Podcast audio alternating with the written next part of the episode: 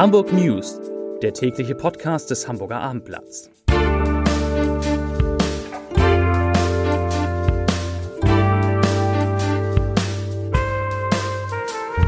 Moin, mein Name ist Lars Heider und heute geht es um die einmalige Gelegenheit, wieder auf den Hamburger Fernsehturm zu kommen, nach zwei Jahrzehnten, die er geschlossen war.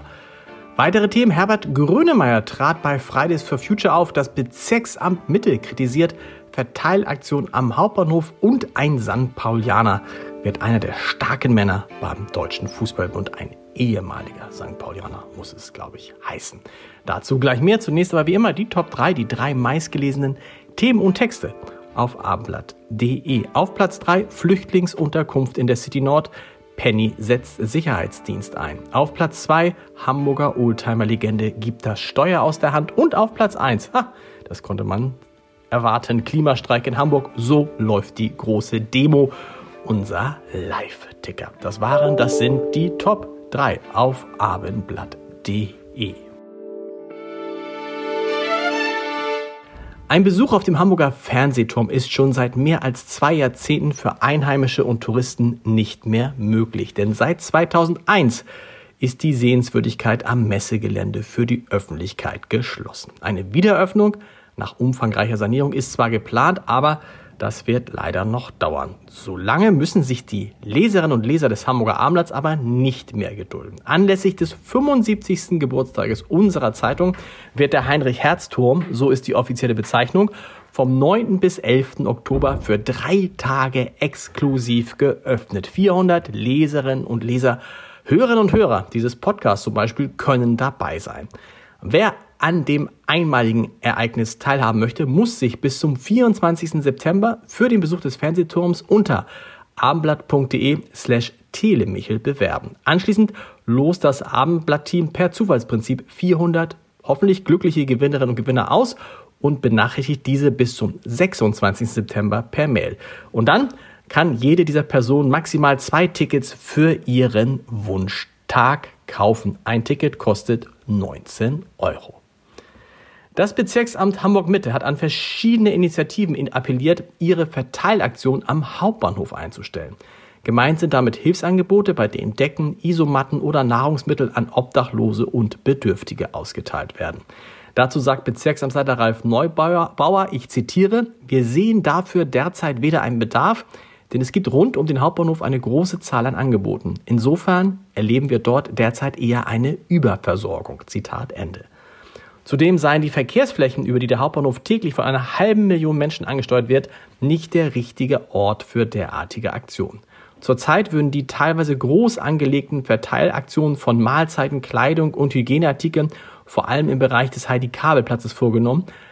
Sogar Grillfeste habe es dort bereits gegeben. Und die, so heißt es vom Bezirksamt Mitte, sind weder genehmigt noch können die geduldet werden. Vor der großen Demonstration von Fridays for Future, an der anscheinend 20.000 Menschen heute teilgenommen haben, durch die Hamburger Innenstadt, hat das Abendblatt mit Herbert Grönemeyer gesprochen, der zum Abschluss des Protestes am Jungfernstieg auftrat. Und er sagte, der Musiker sagte, Fridays for Future ist eine unglaublich kreative und wichtige Unternehmung. Und deshalb ging es darum, von Hamburg aus ein Signal in die gesamte Republik zu setzen. Und das Signal das muss heißen, so Grönemeyer, ich zitiere, wir müssen uns verändern und aus unserer Wohlfühlblase raus. Zitat Ende. Hamburg startet ein Pilotprojekt zur Verbesserung der Wegweisung für den Radverkehr. Vom 18. bis 24. September werden auf einer sechs Kilometer langen Strecke an der Alster zwischen Rathenaustraße und Alsterklassie neue Beschilderungen aufgehängt und temporäre Bodenmarkierungen angebracht, um die Orientierung sowie Navigation für Radfahrerinnen und Radfahrer weiter zu verbessern. Denn, das wissen wir ja, der Anteil der Radfahrer am Verkehr, der steigt stetig. Das Pilotprojekt ist Bestandteil des Bündnisses für den Rad- und Fußverkehr Hamburg und wird in Zusammenarbeit mit den Bezirksämtern Nord und Eimsbüttel umgesetzt.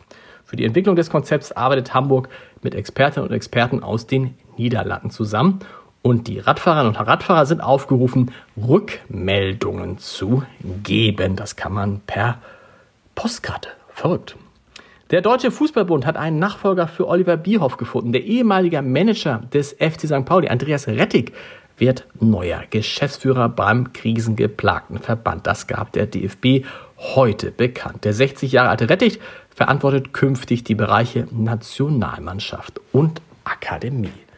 So, und das war's für heute mit den wichtigsten Melden. Zum Wochenende gibt es natürlich jede Menge Podcast-Tipps. Es gibt eine neue Folge unserer Kinderdocs mit den Kinderärztinnen Claudia Haupt und Charlotte Schulz. Und die sprechen über das Thema Fiebern. Und das fand ich interessant. Fiebern, also Fieber bei Kindern.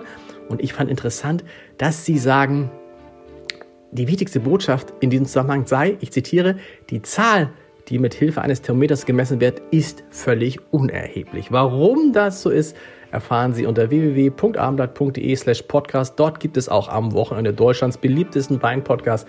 Die vier Flaschen mit 15.000 Hörerinnen und Hörern im Schnitt. Hören Sie mal rein. Und wir hören uns mit den Hamburg News am Montag wieder. Kennen Sie, ne? Um 17 Uhr. Bis dahin. Tschüss.